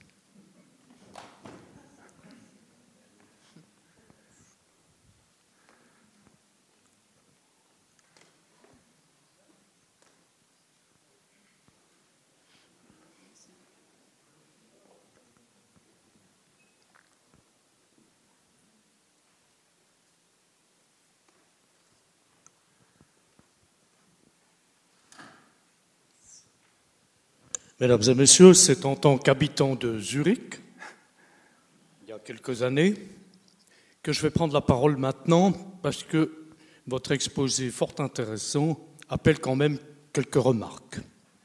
Si je vais à Bruges, je trouve que Bruges a une âme. Si je vais à Rapperswil, je trouve que Rapperswil a une âme. Lorsque j'ai vu à Zurich, à Dubendorf en particulier, ce qu'est devenu l'entre Dubendorf-Kloten, je me suis dit, on est dans un monde d'aluminium, de bâtiments administratifs morts. Ce qui me frappe, c'est qu'à Zurich, on dit et on redit qu'à travers des bâtiments qui ont une forme de Lego, on va y créer des quartiers qui ont une âme. J'ai personnellement un peu de peine à y arriver, comme j'ai toujours eu de la peine à trouver que New York était beau. La deuxième chose, c'est votre optimisme concernant la vie sociale de ces nouveaux quartiers. C'est vrai que plus c'est habité, moins le risque d'incivilité est grand. Et pourtant, les quartiers de France, où les gens ne peuvent pas se payer les loyers qui seront les loyers de Zurich. Je ne pense pas qu'à Zurich, quelqu'un qui gagne 3500 francs par mois pour sa famille pourra habiter ces tours. En France, là où la densité de population dans certains quartiers est énorme, l'incivilité est décuplée. Nous le savons tous. Il y a à Zurich, par contre, exactement ce que vous avez dit du point de vue de l'acceptation. Cette espèce de débat qui ne date pas d'aujourd'hui, mais déjà du temps du Nebelspalter excellent, ce débat, il est vrai, il est authentique, il est réel. Et c'est réjouissant d'aller à Zurich pour cette raison-là. Il y a de l'humour, il y en a quelquefois même plus qu'à Berne, et on peut s'en réjouir. Je suis bernois, soit dit en passant, et ça ne me gêne pas de le dire. Il y a à Zurich aussi le fait que tous les problèmes sont loin d'être résolus. Je pense en particulier à la Durchmesserlinie, la grande diamétrale ferroviaire, qui est un acte de foi absolument magnifique. Pour autant, ni Burekplatz, ni euh, la vulnérabilité du nœud d'Orlikon ne sont épargnés. Je crois que nous vivons dans une période d'un certain nombre de dangers, terrorisme et autres choses, que nous ne pouvons pas nier. Et il y a à Zurich quelque chose qui m'inquiète, c'est la concentration des points de communication. Je vous remercie pour votre exposé qui, par ailleurs, était extrêmement intéressant. Merci, beaucoup pour, pour, euh, tous ces, à la fois remarques, euh, apports euh, vraiment, vraiment intéressants et importants. Bon, sur la question de l'âme, c'est vraiment ce que j'ai essayé de montrer ici. Hein. Alors après, on peut se reconnaître ou pas dans cette identité très très urbaine, mais l'âme zurichoise, aujourd'hui, c'est ça. Et au niveau de la. Encore une fois, voilà, on peut s'y reconnaître, on peut trouver ça bien, pas bien, mais, mais je crois que la majorité des, des, des, des Zurichoises, c'est aussi cette, cette idée d'appropriation, euh, tout d'un coup, ben voilà, c'est dit, euh, notre âme, qu'est-ce que c'est? Ben, C'est l'âme d'être une grande petite ville, on pourrait dire. Euh, et voilà. Sur, sur, euh, sur euh, Cloton et ses environs, euh, où là vous parlez de, de, de, territoire d'aluminium, où règne l'aluminium, je, suis d'accord avec vous, je suis d'accord avec vous que entre, donc, pour, pour, ceux qui connaissent moins bien Zurich, Cloton, l'aéroport est situé au nord de la ville, et entre Cloton et la ville de Zurich, il y a tout un territoire euh, qui s'est développé de manière justement assez anarchique en fait. Euh, hein, euh, l'aéroport de Cloton, il est par ici, et effectivement, en fait, ce, quartier de, de donc ça c'est la limite avec la ville de Zurich, ce quartier de Leuchenbach, qui est à cheval entre Zurich et puis euh, la ville voisine, la commune voisine qui s'appelle Upfikon. C'est une première tentative pour résoudre le, problème que vous évoquez. Donc euh, ici, il faut s'imaginer ce qui s'est passé un petit peu à Crissier. Hein. Euh, Crissier, ben voilà, c'est une région dans l'ouest lausannois qui s'est développée de manière anarchique, et puis tout d'un coup, euh, parce qu'il y avait des problèmes de circulation, parce qu'il y avait des problèmes de pollution, etc., etc., on a dû euh, créer un moratoire qui a donné naissance au schéma directeur de l'ouest lausannois.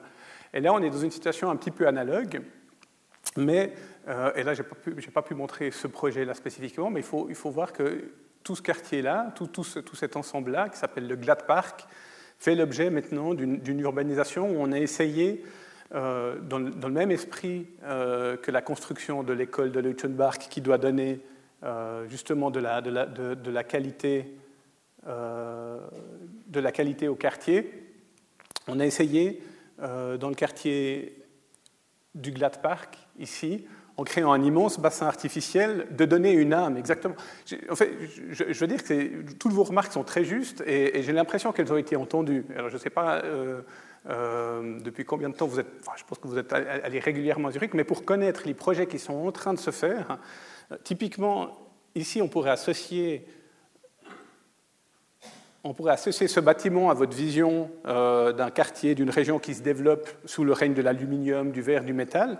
Mais ce qu'il faut voir, c'est que tout aux alentours euh, de cette école, on est en, train de construire des logements qui seront des logements, et ça, ça va me permettre de répondre à une autre de vos remarques, euh, à loyer modéré. Parce que la grande différence qu'il y a entre euh, les périphéries françaises et puis la situation zurichoise, c'est le pouvoir des coopératives d'habitation. Et là, la ville joue très très finement, pas que la ville d'ailleurs, enfin, nouveau, c'est tout, tout, tout, ça se mène de concert, mais il faut vous imaginer que 33% des Zurichois habitent dans des coopératives d'habitation.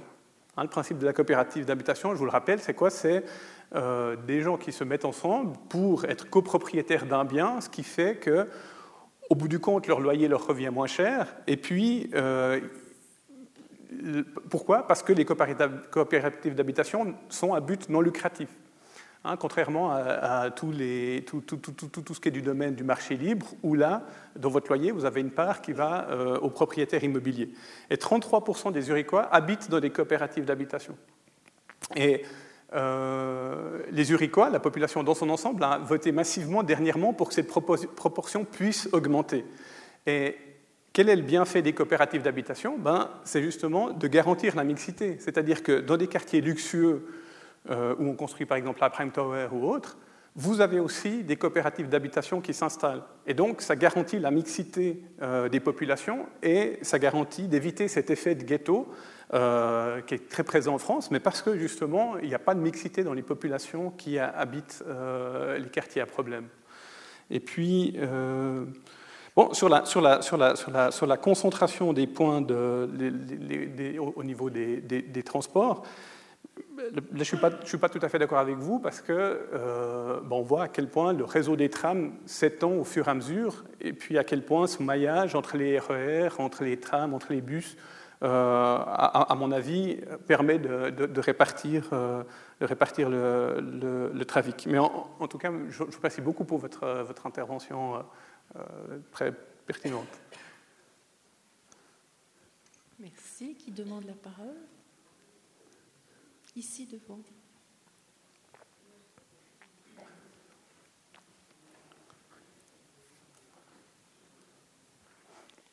Cinquième rang au milieu à peu près.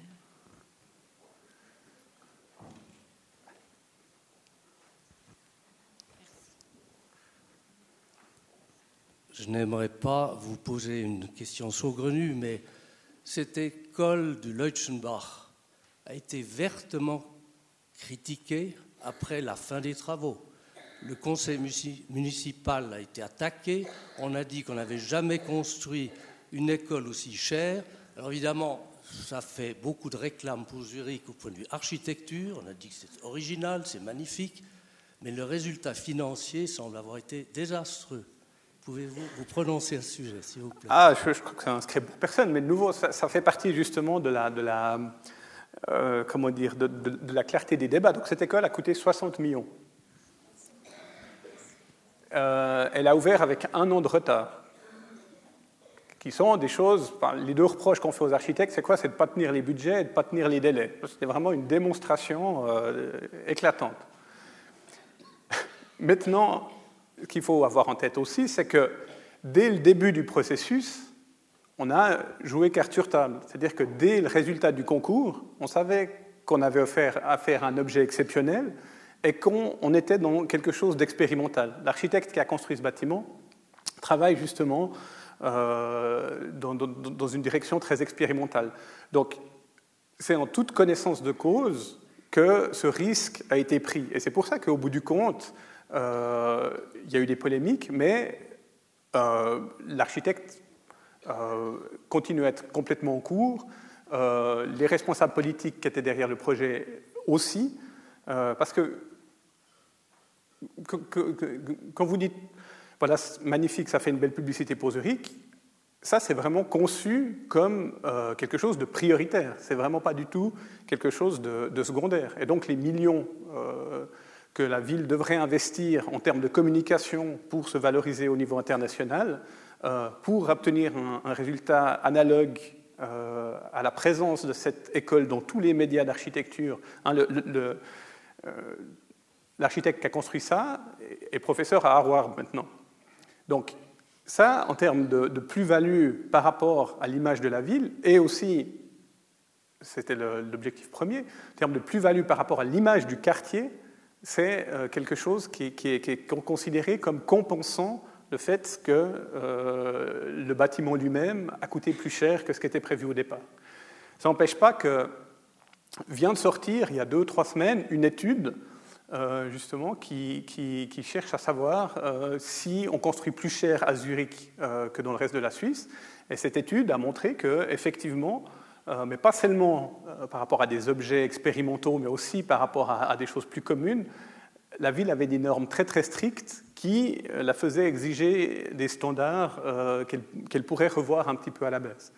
Mais ce qui est, intéressant, c'est que vraiment, ce n'est pas un débat qui est mené de manière polémique, au sens où il y a ceux qui pensent que c'était complètement faux et ceux qui pensent que c'était complètement juste.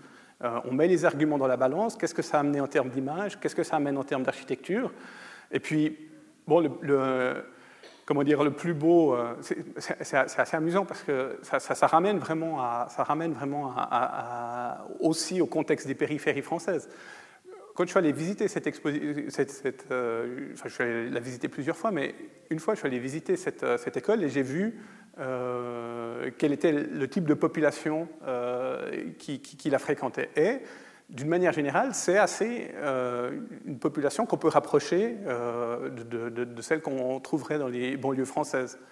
Mais il faut voir la manière dont l'école est appropriée par, cette population et il faut voir comment, pour les enfants et les adolescents, c'est une vraie de, quartiers justement un peu défavorisés. On est à Zurich, donc il faut, relativiser. Mais comment c'est vraiment conçu comme une, comme une marque de respect? Et, et, ce n'est pas du tout un hasard si j'ai montré ça. Il faut imaginer tous les, tous les enfants, les adolescents qui sont dans cette école passent leur temps sur Internet. On sait que ça marche comme ça. Et quand vous êtes dans une école comme ça, quand vous êtes dans un milieu, euh, d'un milieu pas forcément extraordinairement favorisé, on peut penser au milieu de la Bourdonnette par exemple, et que vous êtes en permanence euh, en contact avec un bâtiment dont on parle dans le monde entier, à mon avis, ça a vraiment quelque chose euh, de, dynamisant. Et il y a un critique d'architecture, parce qu'il y a aussi eu des, louanges, il y a un critique d'architecture qui en a vraiment parlé comme un modèle républicain comme, l'idée de faire un effort. Parce que l'argument, c'était ça, c'était on fait facilement des efforts pour le Kunstmuseum, le Kunsthaus, pour le stade, on fait facilement des efforts pour tout ça. Mais pour une école de quartier en périphérie, quand est-ce qu'on fait des efforts hein? Est-ce qu'on a souvent entendu des polémiques par rapport à ce type de projet? Là, que ce soit ce type de projet qui soit soumis à ce type de polémique, ça veut aussi dire quelque chose de la manière dont on fixe les priorités.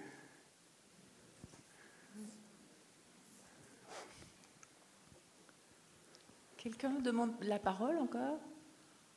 Évidemment, tout ça ouvre 1012 questions, je crois, monsieur. Je voudrais intervenir sur la question des coopératives, parce que euh, je viens, il y a peu de temps, avoir euh, une présentation du changement dans les quartiers d'habitation de Zurich, euh, où ce qui m'a d'abord choqué, c'était que les quartiers des années 50-60, ils sont démolis et densifiés. Et je me dis, c'est quand est-ce que c'est possible? Mais c'est les coopératives. Euh, dans l'intérieur d'une coopérative, on peut trouver des solutions pour les gens à bas revenus. C'est ça qui est très important. Ce n'est pas seulement sans, but lucratif, mais quand 33% de la population habite dans des coopératives, quand vous euh, euh, refaites un quartier, vous le remplacez pour le mettre à, jour au niveau euh, des surfaces, au niveau de, l'écologie, etc. Et si vous le densifiez, vous le modernisez, les gens qui ne peuvent pas payer ce prix-là, à l'intérieur de la coopérative, on trouve des solutions pour les replacer, ce qu'on ne peut pas faire sur s'il n'y a pas cet instrument-là. Donc, ça, je, trouve que c'est aussi un aspect intéressant. Malheureusement, euh, Zurich a des coopératives depuis longtemps. C'est quelque chose qu'on a semé euh, il y a 50 ans. On ne peut pas euh, créer ça en, deux jours. Hein. donc, c'est tout un mouvement. mais à Métamorphose, on veut aussi, en fait, stimuler, pas tout à fait le même type de coopérative, mais aussi stimuler les coopératives pour moi, il y a quelque chose de très très important dans ce que vous dites, c'est le rapport à l'histoire. Euh, quand vous dites, voilà, les coopératives, c'est pas né d'hier euh, à Zurich, euh, et c'est vrai, et, par exemple en 2007, dans le cadre du centenaire de la, mise en place de la première coopérative, qui a eu lieu en 1907 justement, il y a eu tout un programme à Zurich de, débats, de visites. Il y a un immense livre qui a été, publié, qui a une référence d'ailleurs. Euh, ce qui est très, intéressant à Zurich, c'est qu'il publie beaucoup aussi. La ville met à disposition un savoir, que ce soit au niveau du site Internet, mais que ce soit au niveau de, toutes sortes d'autres choses. Et c'est pour ça que, je, me suis prononcé de manière un petit peu agressive par rapport à quelque chose comme métamorphose au niveau de la dénomination. Pourquoi? Parce que, justement, c'est nier le rapport à l'histoire. Hein. Si on dit métamorphose, qu'est-ce que ça veut dire? Ça veut dire transformation. Ça veut dire, voilà, euh, on oublie ce qui, a été créé, on va vers quelque chose d'autre, de nouveau. Euh, il y a un aspect dynamique qui est intéressant, mais en même temps, on ne peut pas construire la ville ou quoi que ce soit euh, de durable sans être extrêmement attentif à cette notion d'histoire. La ville de Lausanne elle a eu des coopératives euh, dans les années 20, il y en a eu au début du XXe siècle. La Suisse romande, ça a été un, creuset aussi pour les coopératives. À Genève, pour, moi, c'est par exemple un crève-cœur. Il, y a une coopérative qui, s'intitulait la Cité Vieux-Seux, euh, qui a été complètement détruite. Euh, et ce qui me dérange, sais pas qu'on les détruite, mais c'est qu'on les détruite en niant ses qualités. Par exemple, le débat que vous avez évoqué maintenant sur la densification. Il y a certains quartiers de, Zurich qui ont détruit des, ensembles pour construire de manière plus dense au niveau des coopératives. Mais tout ça, ça se fait avec un respect de l'histoire de ce qu'on détruit. On ne dit pas on détruit parce que c'est mauvais, c'est désuet ou quoi que ce soit. Il y a un vrai respect. En même temps, les conditions ont changé, le contexte a changé, donc on mesure les choses. Euh, et, à partir de là, on, prend des décisions. Mais de nouveau, on évite euh, d'avoir des débats tranchés du genre euh, ces vieilles choses, c'est plus au goût du jour, on les remplace, et puis ce qu'on va construire, ça va être ultra moderne et ça va être, formidable. Ça marche pas. Ce que je voulais vous dire aussi, c'est que ce principe, il y a un principe qui est très important, excusez-moi, il y a un principe qui est très important à Zurich, c'est ça, c'est ce principe des, le, ce, principe des zones, des différentes zones, euh, enfin, donc le, nom en allemand c'est Entwicklungsgebiete, donc c'est des, zones de développement. Là, je vous en, montre trois. Je vous, ai parlé de trois de ces zones. Hein. Donc, euh, celle qui est au centre, euh, qui se transforme, où il y a ces tours qui se construisent, à côté des voies de chemin de fer. Je vous ai montré, vous ai parlé de celle de Leutschenbach avec cette école. Et puis, j'ai évoqué brièvement au départ Eurlicon comme euh, le début d'une procédure où on a commencé à négocier plutôt qu'à s'affronter. Mais il y, en a, une dizaine à travers la ville. Et en 2008, euh, c'était le miracle de Zurich, c'était la construction du Letzigrund et puis les championnats d'Europe de, le championnat d'Europe de football dans le stade. Mais c'était aussi une publication, d'ailleurs que j'ai là en fait,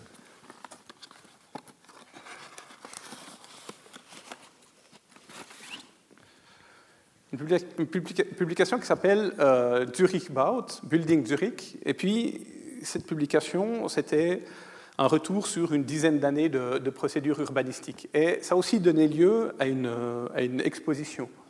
Et puis, euh, cette exposition, ça s'appelait euh, Das Siebte Zimmer, la, la, septième chambre de Zurich. Et ce jeu avec la notion de chambre, qu'est-ce qui, qui sous-entend? Il sous-entend que ils ont considéré l'ensemble de la ville, et puis ils ont déterminé, encore une fois, ça ramène à ces questions d'identité, un certain nombre de zones qui avaient un potentiel pour se développer, mais justement en se disant qu'il fallait orienter le développement, mais pas l'orienter de manière euh, complètement euh, autoritaire, parce que de toute façon, la ville n'a pas les moyens de dire aux gens de construire exactement ce qu'ils doivent construire. Mais par contre, ils ont fait des analyses très poussées de chacune de ces zones, et puis ils ont regardé quelle était l'identité de ces zones. Et par exemple, il y a des zones où il y a des coopératives d'habitation, où ils, effectuent ce travail de densification, il y a des zones où il y a des coopératives d'habitation, où ils ne touchent pas à la substance existante, parce qu'ils veulent garder l'esprit du quartier. Et donc, euh, quand quelqu'un a un chantier privé, c'est la plupart des chantiers évidemment dans la ville, il peut toujours se référer, je vous disais que le site est très très bien documenté, aux lignes directrices que la ville a mis en place pour chacune de ces zones. Et si moi, tout d'un coup, je veux construire quelque chose à Leutschenbach, j'ai à ma disposition toute une série d'analyses sur le quartier, sur son esprit, sur euh, les matériaux qui sont utilisés, les ambiances, etc., etc. Et ça me permet de nourrir mon projet. Donc on est toujours dans cette logique d'échange entre l'apport individuel, avec quoi je viens comme idée, et puis euh, l'apport collectif, c'est-à-dire quelle vision a été mise en place par, la, ville. Et euh, ça, c'est aussi quelque chose euh, d'extrêmement important par rapport, à, la manière dont les débats sont, menés. Deux, choses aussi le rapport entre les, politiques et les fonctionnaires, entre l'administration. Hein. Ben voilà, quand, ce, livre a été publié en 2008, euh, c'était une sorte de couronnement pour euh, ceux qui étaient euh, les chefs du service de l'urbanisme. La vice-directrice vice -directrice du service d'urbanisme de Zurich a été engagée pour devenir directrice de l'urbanisme de Berlin suite à ce travail. Donc ça montre un petit peu la reconnaissance de, ce qui a été fait. Et cette vice-directrice, c'est pas simplement euh, au contact de Zurich que tout d'un coup elle s'est bonifiée et puis qu'elle est devenue extrêmement euh, compétente dans ce domaine. C'est l'inverse. C'est quelqu'un qui était extrêmement compétent au départ, une architecte du privé, et la ville vraiment a cherché dans les années 90 à engager des gens extrêmement compétents, donc des architectes qui considéraient pas du tout que travailler dans l'administration, c'était quelque chose qui n'allait pas pouvoir leur permettre de se réaliser, mais au contraire, c'était la manière de pouvoir avoir une influence réelle sur, sur, un, sur, sur, sur le, le, débat. Donc cette femme, Régula Lucher, ben voilà, elle a, elle a, amené des compétences euh, qui, qui, qui l'ont poussé plus loin. Et ça, ça sous-entend de la part du politique un vrai respect justement des compétences. Hein. Moi, je pense qu'en Suisse romande, on est quand même vraiment très orienté sur une relation monde politique, fonctionnaire, euh, type euh, euh, hiérarchie pure. ben voilà, on a, on a, on a, on a quelqu'un qui a été élu, qui, qui, a son, pouvoir en quelque sorte presque de droit divin, du coup. Et puis, il ne lui appartient pas d'écouter les, recommandations des fonctionnaires. C'est beaucoup plus proactif, à mon sens, en Suisse alémanique. Et quand le maire, Elmar Ledergerber, il, y a, il, y a, plusieurs maires qui se sont, qui qui se sont euh, succédés. D'abord euh, Esterman, qui, qui, a lancé toute cette dynamique zurichoise au début des années 90. Ensuite, Elmar Ledergerber, qui quand même aussi a renoncé à son poste de maire pour se consacrer à l'éducation de son, enfant qui, avait 16 ans et qui, euh, à son sens, nécessitait, euh, nécessitait plus, plus d'attention. Ledergerber, au moment où il, a quitté son poste, euh, a répondu euh, un journaliste qui lui demandait qu'est-ce qu'il prendrait comme mesure encore euh, s'il avait le pouvoir de vite changer quelque chose. Il a dit ben voilà, je diminuerais de je ne sais plus combien de pourcents le nombre de représentants politiques et j'augmenterais de je ne sais plus combien de pourcents le, nombre de, de, personnes dans l'administration. En disant ce dont on a besoin, ce n'est pas tellement d'une masse euh, d'accords politiques énormes, on a besoin de gens euh, qui ont des compétences. Et puis après, euh, au niveau politique, euh, voilà, il n'y a pas besoin de, pléthore de chefs. Plus, d'Indiens et moins de chefs, en fait. Voilà, mais enfin, vous sentez vraiment, vous sentez ça dans la manière dont. voilà, l'autre chose que je voulais aussi évoquer, c'est les médias. Hein. C'est vraiment des cercles vertueux. Si vous, si vous regardez les échanges entre les hommes politiques, enfin, hommes et femmes politiques, et puis l'administration, si vous regardez les échanges entre hommes et femmes politiques et les médias, là aussi, vous avez des médias qui sont beaucoup plus agressifs dans leur questionnement, dans leur, dans leur manière de présenter les choses. Cette école, ça a, coûté 60 millions, c'est un scandale, euh, vous vous moquez de nous. Mais en même temps, quand quelqu'un vient avec des arguments, le journaliste, il n'est pas derrière son a priori en train de dire non, non, mais c'est moi qui ai raison, euh, c'est un scandale votre affaire. Si, tout d'un coup il y a des arguments, eh ben, ils méritent d'être développés dans le journal, puis après c'est au lecteur de, faire la part des choses. Mais les débats sont aussi beaucoup plus francs, beaucoup plus honnêtes. C'est beaucoup moins, à mon avis, placé sur un, plan personnel. C'est-à-dire que si vous. Ça, c'est quelque chose que je vis vraiment au quotidien à Zurich. Si, quelqu'un critique un projet, ou quoi, que ce soit que vous fassiez, il ne faut vraiment pas le prendre personnellement. C'est vraiment le contenu de ce que vous proposez. Après, ça ne s'empêche pas d'aller boire des verres ensemble. Ici, j'ai le sentiment que très vite, la critique, elle est prise comme euh, une attaque personnelle. Que quand quelqu'un dit ah, métamorphose, c'est mauvais, c'est que c'est un ennemi euh, euh, du pouvoir en place. Et c'est pas du tout ça. On peut, avoir de l'affection pour une ville, pour des gens, et puis trouver mauvais ce qui développe à un certain, mauvais, à un certain moment, en fait.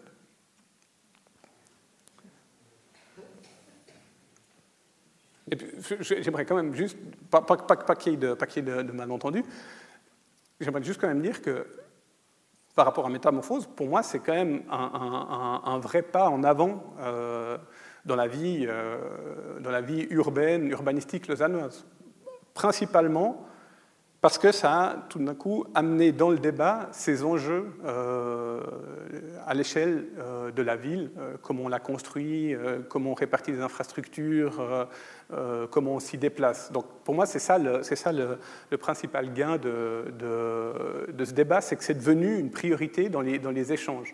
Et maintenant, il faut, amener de la compétence et le fait que ce projet de stade au bord du lac ait été abandonné, à mon sens, c'est vraiment un pas dans la bonne direction. Voilà, je crois qu'on a du grain à moudre. On a peut-être.